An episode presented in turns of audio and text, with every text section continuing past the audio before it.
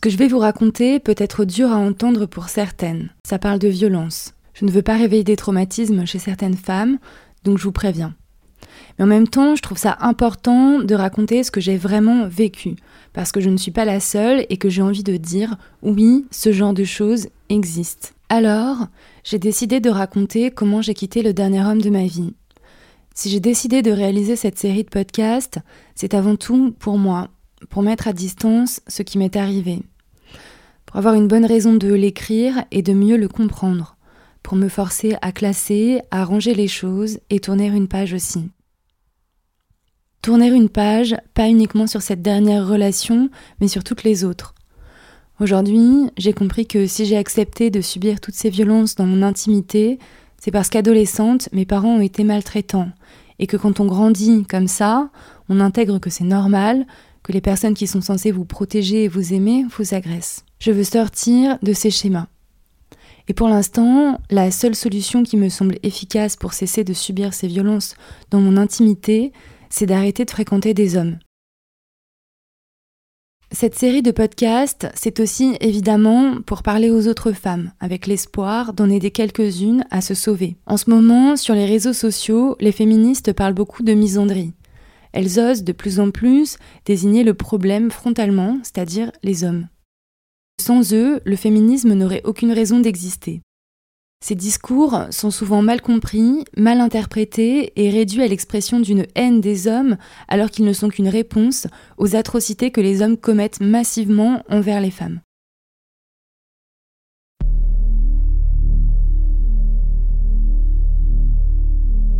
Le dernier homme. Tous les mecs ont besoin d'une maman. Épisode 1. Et je pense que tous les mecs, d'une façon ou d'une autre, euh, euh, leur meuf, c'est leur daronne. J'en suis persuadée. En fait, on leur apprend tellement la vie. J'ai l'impression qu'ils prennent tellement de nous et nous, on a tellement peu à prendre d'eux. Ils sont tellement gagnants dans l'histoire, genre ils prennent tellement de nous et de positif. C'est du pain béni en fait pour eux d'avoir une meuf.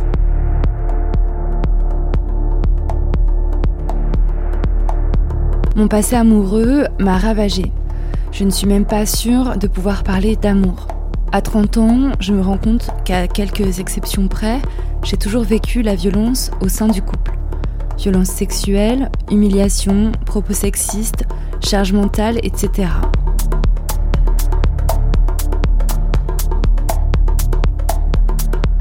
En 2020, mon rapport aux hommes a radicalement changé. J'ai réalisé que ce serait peut-être bien que je m'applique à moi-même ce que je pourrais dire à d'autres femmes.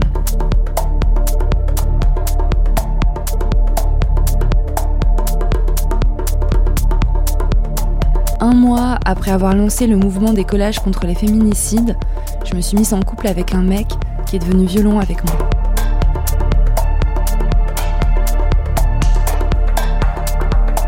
La première fois qu'une alarme a clignoté dans ma tête, c'est quand il m'a dit Je vais te casser le cul dans les douches. Ça ne faisait que quelques semaines qu'on était ensemble et je me demande encore aujourd'hui pourquoi je ne l'ai pas tout simplement largué à ce moment-là.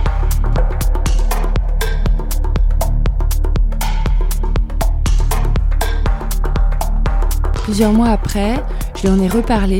Il s'est justifié en disant que c'était pour me faire plaisir. Au fur et à mesure des mois, je me suis isolée. À cause du Covid, je passais mon temps enfermée avec lui.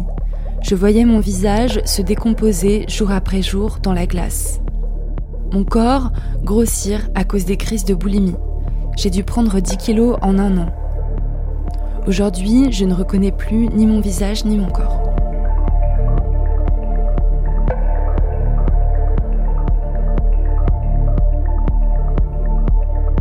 Il me laissait faire tout le ménage.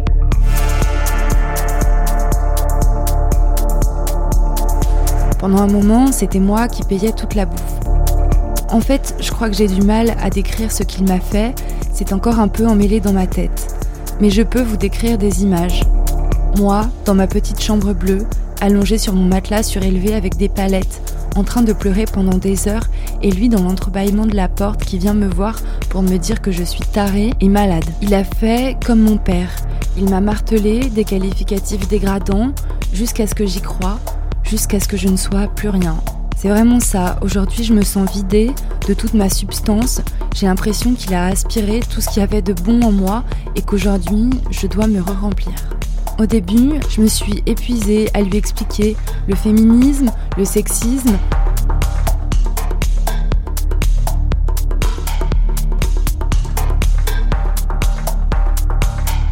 Après mes petites leçons, il se comportait convenablement pendant trois jours, puis ça recommençait. Souvent, quand je venais le voir dans sa chambre, il me regardait avec dédain et me disait Qu'est-ce que tu veux encore?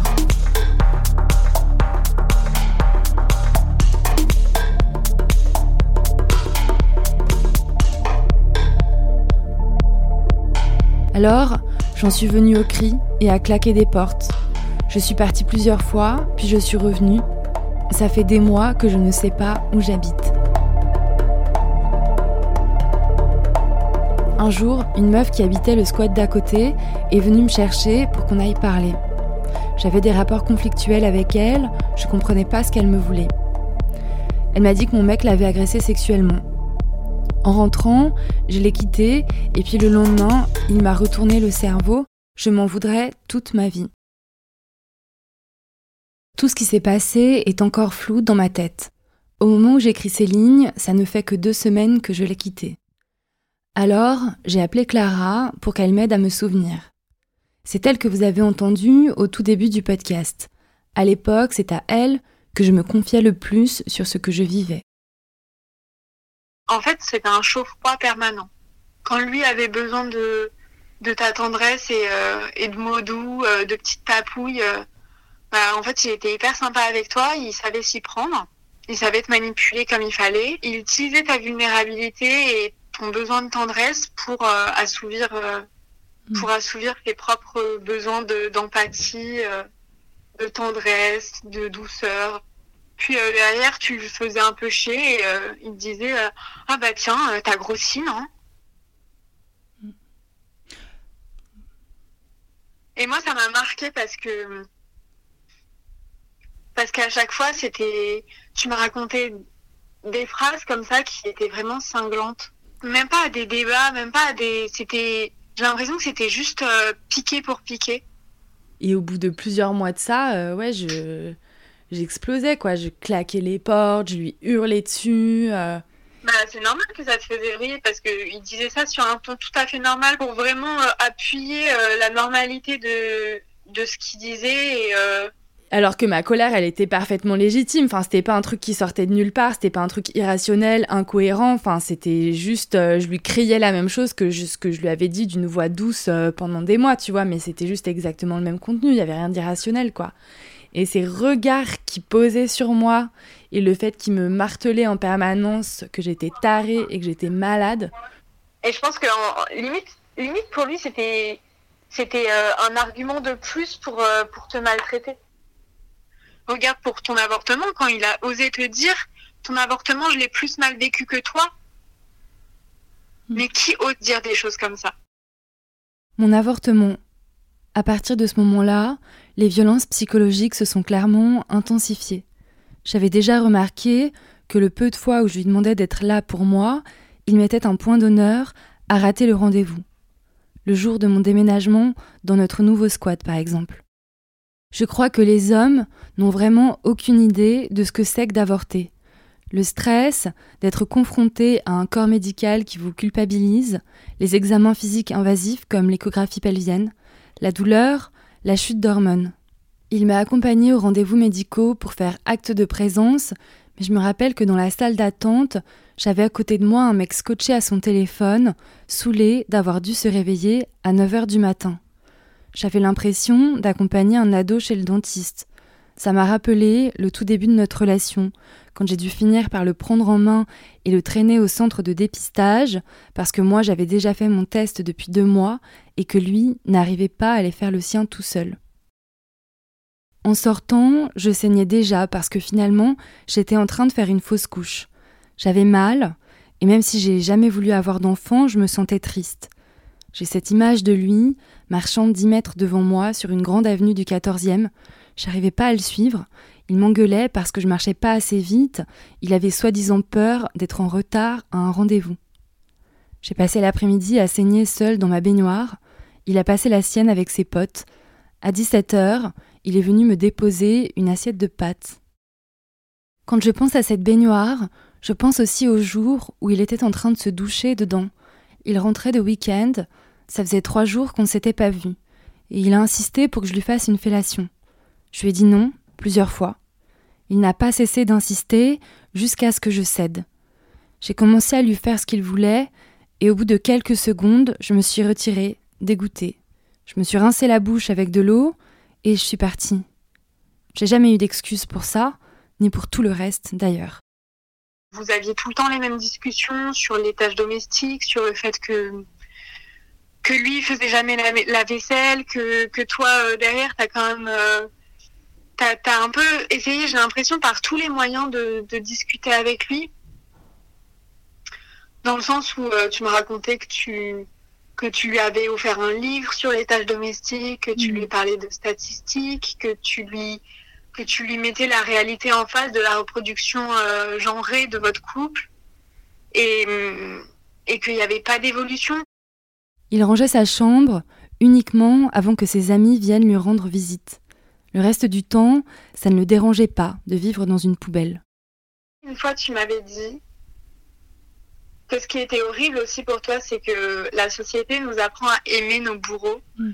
Et toi, tu en avais marre de l'aimer parce que tu avais encore envie de, de, tendresse, etc. Et que du coup, tu essayais de te convaincre que non, c'était pas de l'amour, c'était de la haine. Et que la frontière était trop, était trop faible, était trop fine. On avait pas mal parlé de ce, de ce truc entre, euh, ouais, entre l'idéologie et le, et la réalité qui, qui nous rattrape et qu'on n'arrive pas à, on n'arrive pas à gérer, quoi. Hmm. Je m'en souviens, euh, un soir, euh, tu m'avais raconté que c'était l'anniv d'un de ses potes la veille mm. et que l'anniv d'un de ses potes était placé sous le signe du Covid et que tu l'avais hyper mal vécu parce que déjà ça t'avait empêché de dormir pour la troisième nuit consécutive et, euh, et en plus parce que ça te renvoyait à ta propre solitude parce que tu, tu les voyais ensemble, eux passaient du bon temps, eux ne se souciaient pas de savoir si l'endroit dans lequel tu vivais était digne, si l'endroit dans lequel tu vivais était propre, si toi tu te sentais bien. Et, euh, et en plus de ça, le manque de sommeil et euh, les allers-retours permanents quand il faisait des soirées, qu'il allait voir ses potes qui étaient juste à côté. Il vivait la nuit. Je m'en prenais plein la gueule quand je faisais du bruit en me déplaçant dans l'appart la journée. Alors, j'avais pris l'habitude de marcher sur la pointe des pieds. Mais lui ne prenait pas les mêmes précautions. Pendant les derniers mois de notre relation, il se réveillait entre 16h et 20h, quelques heures avant que j'aille me coucher. Et toute la nuit, il faisait des allers-retours. Il claquait la porte d'entrée, qui était collée à la tête de mon lit. Il rentrait dans ma chambre, regardait par la fenêtre, ou éteindre l'enceinte qui diffusait les podcasts avec lesquels je m'endormais. À chaque fois, ça me réveillait. Plusieurs fois, je lui ai demandé d'arrêter de faire ça, mais il ne m'a jamais écouté. Je ne pouvais pas passer une nuit complète sans être interrompue par lui dans mon sommeil. Un jour, quand je m'étais plainte du fait que les soirées qu'il organisait en plein Covid avec ses potes m'empêchaient de dormir, il m'avait dit Mais si ça te dérange, je comprends pas pourquoi tu vas pas dormir ailleurs et t'as qu'à dormir le jour. À l'époque, de temps en temps, j'écrivais ce qu'il me disait pour ne pas oublier. Le 20 décembre 2020, j'ai noté qu'il m'avait dit Je pense que tout ça, c'est parce que t'es blonde. Devant mes protestations, il avait répondu Tu sais très bien que je ne le pense pas, c'est pas contre toi, si tu pensais que c'était faux, t'en aurais rien à foutre. Il avait fini par s'excuser, puis avait insisté pour que je vienne m'allonger dans son lit à côté de lui, ce que j'avais fini par faire. Puis il avait soulevé mes jambes et m'avait dit T'es grosse. Alors je m'étais levée et j'étais partie sans rien dire. il m'avait dit T'es horrible. Voilà le genre d'inversion auquel j'avais droit de façon quasi quotidienne. C'est dingue ce truc de. À quel point c'est difficilement saisissable justement la violence psychologique. Parce que. parce que la violence physique, les coups, euh, voilà, il m'a même une gifle, il m'a frappé. Voilà, on sait que il n'y a rien à rajouter, tandis que la violence psychologique, faut se justifier, faut trouver des exemples, faut se souvenir de moments. Mm. C'est indescriptible. Non, mais c'est pour ça que j'ai, tu vois, je sais pas comment est-ce que je vais le tourner, je sais pas comment est-ce que je vais le raconter, parce que c'est j'ai peur qu'on m'accuse de, tu vois, d'exagérer, de d'en rajouter, de dire que juste j'étais avec un mec avec qui c'était incompatible et que c'était une relation toxique, mais que c'était pas de la violence. Mais c'est toujours comme ça. Hein. On t'accusera toujours, on, accusera toujours les femmes d'en faire trop, de oui, mais elles réfléchissent trop, mais euh, elles sont trop comme si, et puis elles se prennent trop la tête pour rien. Et c'est lui qui te faisait te prendre la tête. Sans lui, tu ne te prendrais pas la tête comme ça. Et euh, est-ce qu'à un moment, avec les filles, vous en avez parlé entre vous? Genre avec Clémentine ou avec Pauline, ou je sais pas? Je savais que c'était un sujet personnel pour toi. Et mm. si je t'avais raconté des choses comme ça, j'aurais pas aimé que tu en parles euh, aux autres, euh, aux autres meufs, d'une part. Et d'autre part, voilà, enfin, je pense que je pense que les choses qu'on disait euh, de temps en temps, c'était plus parce que on s'inquiétait pour toi et euh, et qu'en fait on savait pas forcément trop comment t'aider quoi. Surtout qu'au fur et à mesure on a vu on a vu quand même un peu l'évolution où euh, où les fois où on se retrouvait dans ce lieu-là étaient de plus en plus espacées et t'hésitais de plus en plus jusqu'à les dernières fois en fait t'annuler en disant que non, en fait, toi, tu le sentais pas et que c'était pas possible, etc. Et même celles à qui t'en avais pas parlé, je pense que elles ont bien compris à un moment ou à un autre que que c'était pas que c'était pas que de ton ressort et qu'il y avait bien quelque chose qui clochait quoi.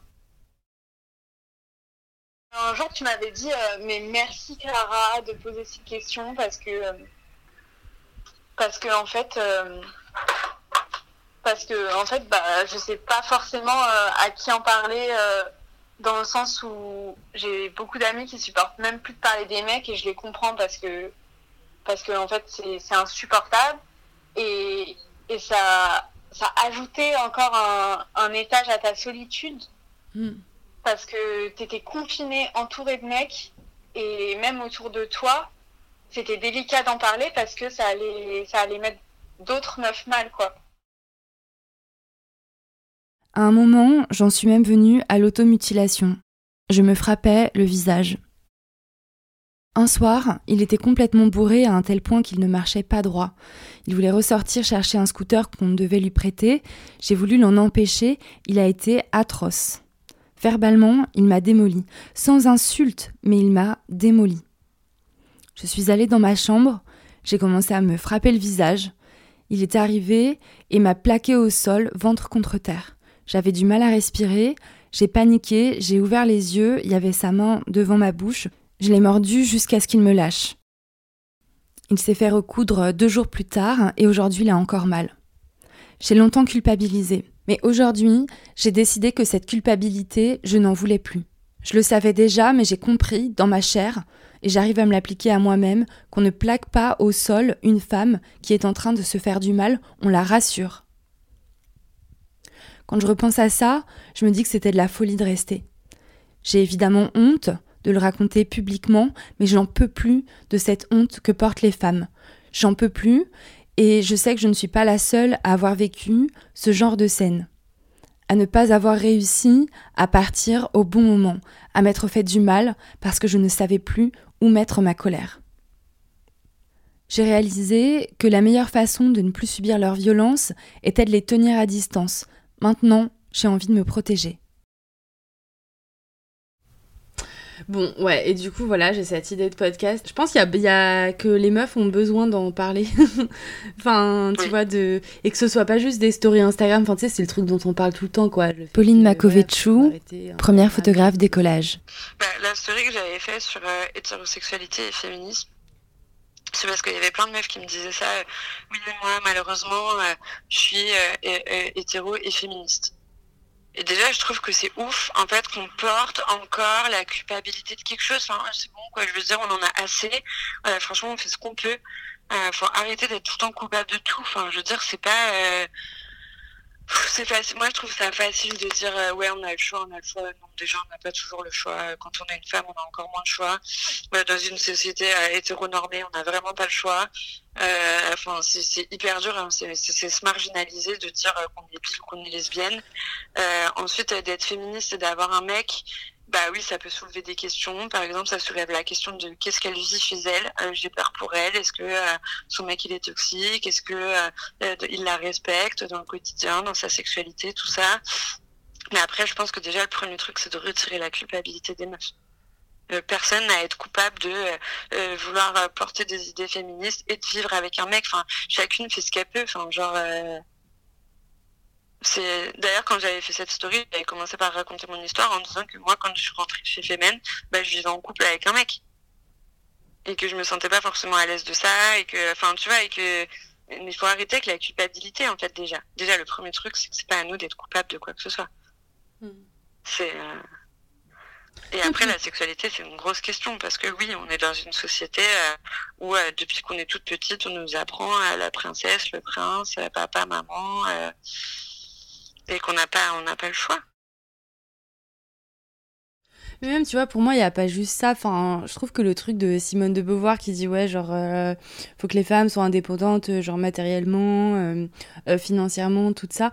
En fait, c'est encore une énorme question dont on n'est pas du tout sorti. Enfin, tu vois, c'est les statistiques, c'est des faits, c'est même pas mon point de vue, voilà. Et moi, j'ai l'impression cette année d'avoir vécu ça, tu vois de je je, je... ça franchement. Mais et, je dis j'ai l'impression d'avoir vécu ça enfin c'est pas j'ai l'impression d'avoir vécu ça cette année c'est moi cette année j'ai vécu ça d'être euh, pas financièrement parce que financièrement euh, ce mec là ça, ça a été un, un, gouffre euh, pour moi on en a déjà parlé tu vois mais juste de matériellement par rapport à l'endroit où je vivais tu vois d'avoir été retenue par lui et que je sais très bien qu'en fait si j'avais eu les thunes la, la possibilité juste matérielle d'un autre lieu de me casser je, l'aurais fait bien plus tôt, tu vois. Juste, ben voilà, chez. Enfin, et du coup, je pense qu'il y a encore énormément de meufs qui sont aussi, tu vois, et même des meufs jeunes, hein, qui sont aussi, tu vois, dans, cette. Euh, coincée matériellement. Euh. Bien sûr. Bien sûr. Mais moi, je suis tout à fait d'accord avec toi, et encore plus particulièrement, du coup, ça fait revenir aux questions euh, des femmes de banlieue euh, où euh, bah, matériellement elles sont coincées. Et du coup les femmes qui se disent ah non mais faut être indépendante. Non mais faut s'émanciper. Non, mais euh, en fait les idées c'est bien mais à un moment faut prendre les faits. Euh, il y a une réalité. Et la réalité c'est qu'il y a énormément de femmes qui sont pas en mesure d'être d'être indépendantes financièrement. C'est la question c'est plutôt comment est-ce qu'on peut ouvrir justement d'autres possibilités aux femmes et pas les culpabiliser encore Coincé matériellement, je l'étais. C'est l'une des raisons qui a fait que j'ai mis du temps à le quitter. Partir, je l'ai fait quelquefois, mais je finissais toujours par revenir. Il n'essayait pas de me retenir, il savait que je reviendrais. Un jour, il me l'avait dit très clairement, j'avais même noté sa phrase. Là, tu pars, mais je sais que tu me rappelleras. L'été dernier, j'avais pris deux semaines de répit chez mon amie Esther. On continuait à s'appeler, enfin c'est moi qui l'appelais, et j'avais eu le réflexe d'enregistrer une partie de notre conversation. Une sorte de preuve pour la Marguerite du futur, pour lui dire qu'elle devait se faire confiance et que non, elle n'avait pas rêvé. Quoi? Par rapport au ménage? Ouais. Ben, j'avoue, les deux jours où je suis rentré, j'étais dépassé parce que j'étais en dépression par les événements et que ma chambre était tellement dans un état horrible genre ça m'a déprimé et que j'ai pas touché. Mais quand j'ai commencé à ranger, maintenant qu'elle est hyper bien rangée, tout trop bien ma chambre, ben, je sais pas, je nettoie tout tout le temps en mode euh, maniaque de ouf. Même hier, j'ai frotté mon tapis, à la javel. Je sais pas, je nettoie tout. Et je me rends grave compte de... Bah oui, quand il manque quelque chose, je vais le racheter et tout. Et c'est vrai que oui, il y a plein de fois où toi t'as dû te dire ah mince, euh, il va manquer de de je sais pas de liquide vaisselle ou de lessive ou je sais pas et où t'es allé les acheter et après tu m'en as voulu parce que moi je m'en étais pas rendu compte Mais là, vu que t'es pas là, bah, je me rends compte de tout ce qu'il y a à laver et du coup, je lave tout tout de suite et y a pas de, tu me fais pas de reproches et toi t'as pas à le faire et tout, donc c'est bien. Je comprends qu'il y a plein de choses que t'as dû faire effectivement, euh, mais euh, juste vu que tu le faisais, bah moi je m'en rendais pas forcément compte et moi j'ai pas apprécié la manière dont tu me parlais. En écoutant cet enregistrement pour monter mon podcast, j'ai senti mon pouce accélérer. Ça m'a mise en stress physiquement. Sensation de fébrilité, tachycardie. Ça m'a replongé dans un état que j'avais déjà connu. C'était mi-février, on venait d'avoir une grosse dispute. Il était rentré dans ma chambre, éteindre mon enceinte pendant que je dormais. Comme à chaque fois, ça m'avait réveillée c'était une des choses qu'il faisait, m'empêcher de dormir. À ce moment-là, j'étais épuisée. Ça faisait trois nuits de suite que j'avais pas pu avoir un sommeil correct à cause de ces potes qui enchaînaient les soirées. J'ai pété un câble. Je lui ai hurlé dessus. J'ai pris un paquet de céréales et j'en ai foutu partout dans sa chambre. Il avait passé trois quarts d'heure à ramasser pour faire un tas devant ma porte. Le lendemain, je me suis réveillée avec une douleur énorme dans la poitrine. J'ai passé trois jours immobile dans mon lit. J'avais tellement mal. Je suis allée voir ma généraliste, j'avais 15,9 de tension. Elle m'a envoyée aux urgences. J'ai passé la nuit à l'hôpital et je suis ressortie avec la même douleur. Tous mes examens étaient normaux. L'interne m'a dit d'essayer de me détendre. Alors je suis rentrée chez moi. Je me sentais faible.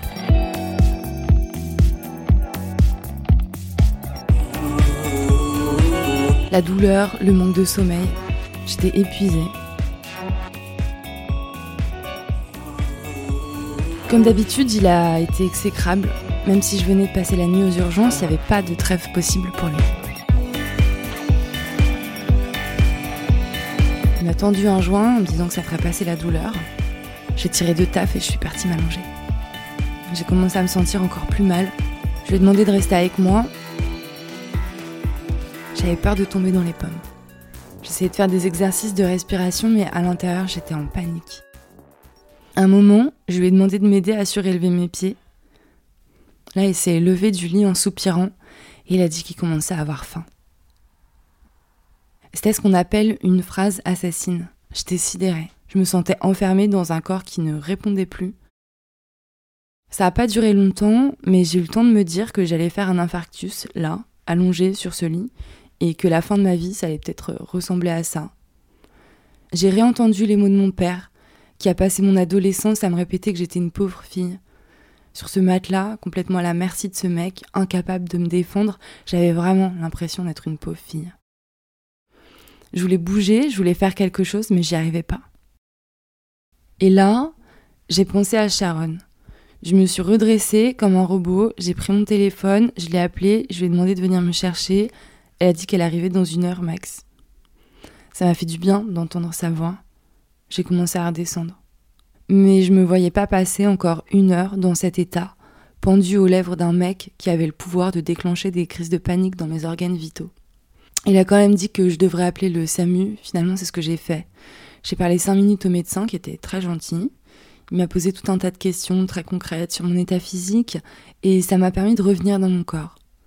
Au bout de quelques minutes, je me sentais à nouveau stable et je me suis même excusée de l'avoir appelé.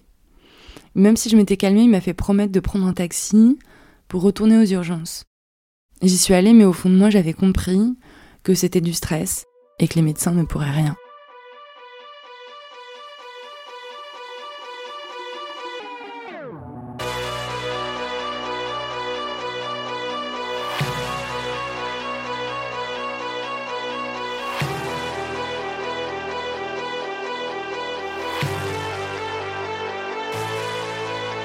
Alors, j'ai décidé de raconter ce que je vivais dans un thread sur Twitter.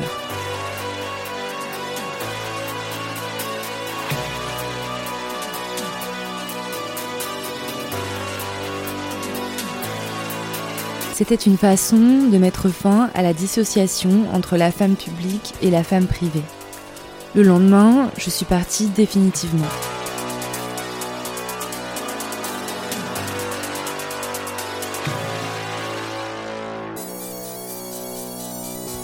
Ce qu'il a fait de terrible, c'est qu'il a tué en moi 30 ans de fantasmes.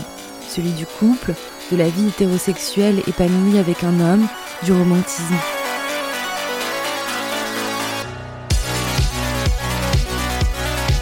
Je réalise que la plus grande violence que le système patriarcal nous inflige à nous, les femmes, c'est qu'il nous fait croire que nous avons des besoins, comme celui d'être validés par les hommes et de vivre avec eux, et que c'est précisément dans ces faux besoins qu'ils nous écrasent.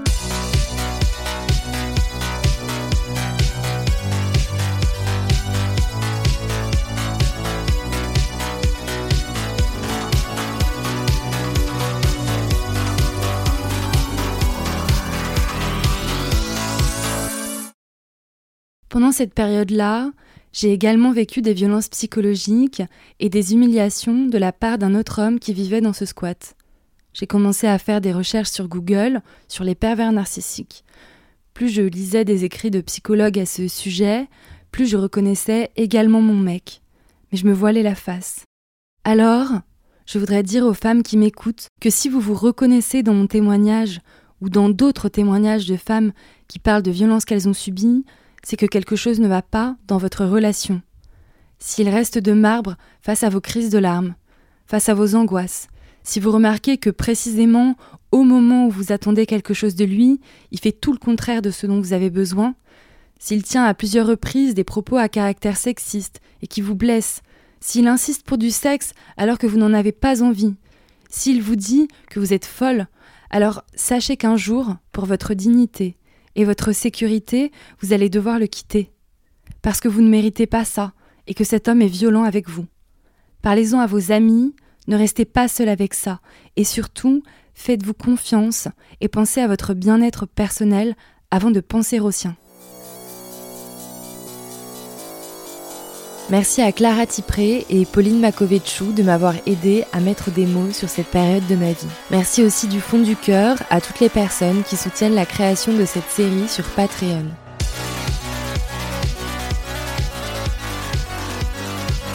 Un épisode de 30 minutes me demande environ 30 heures de travail entre l'écriture, l'enregistrement et le montage.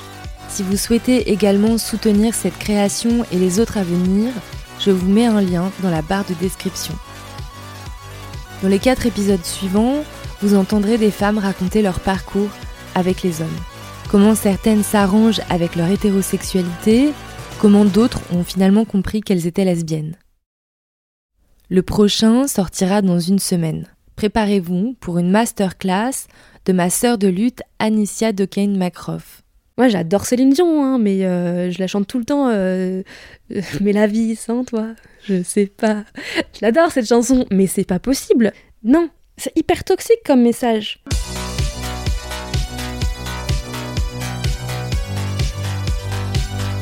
L'amour, la réalisation de soi, c'est soi. On peut pas être dépendante de quelqu'un, quelqu'une pour vivre, c'est horrible.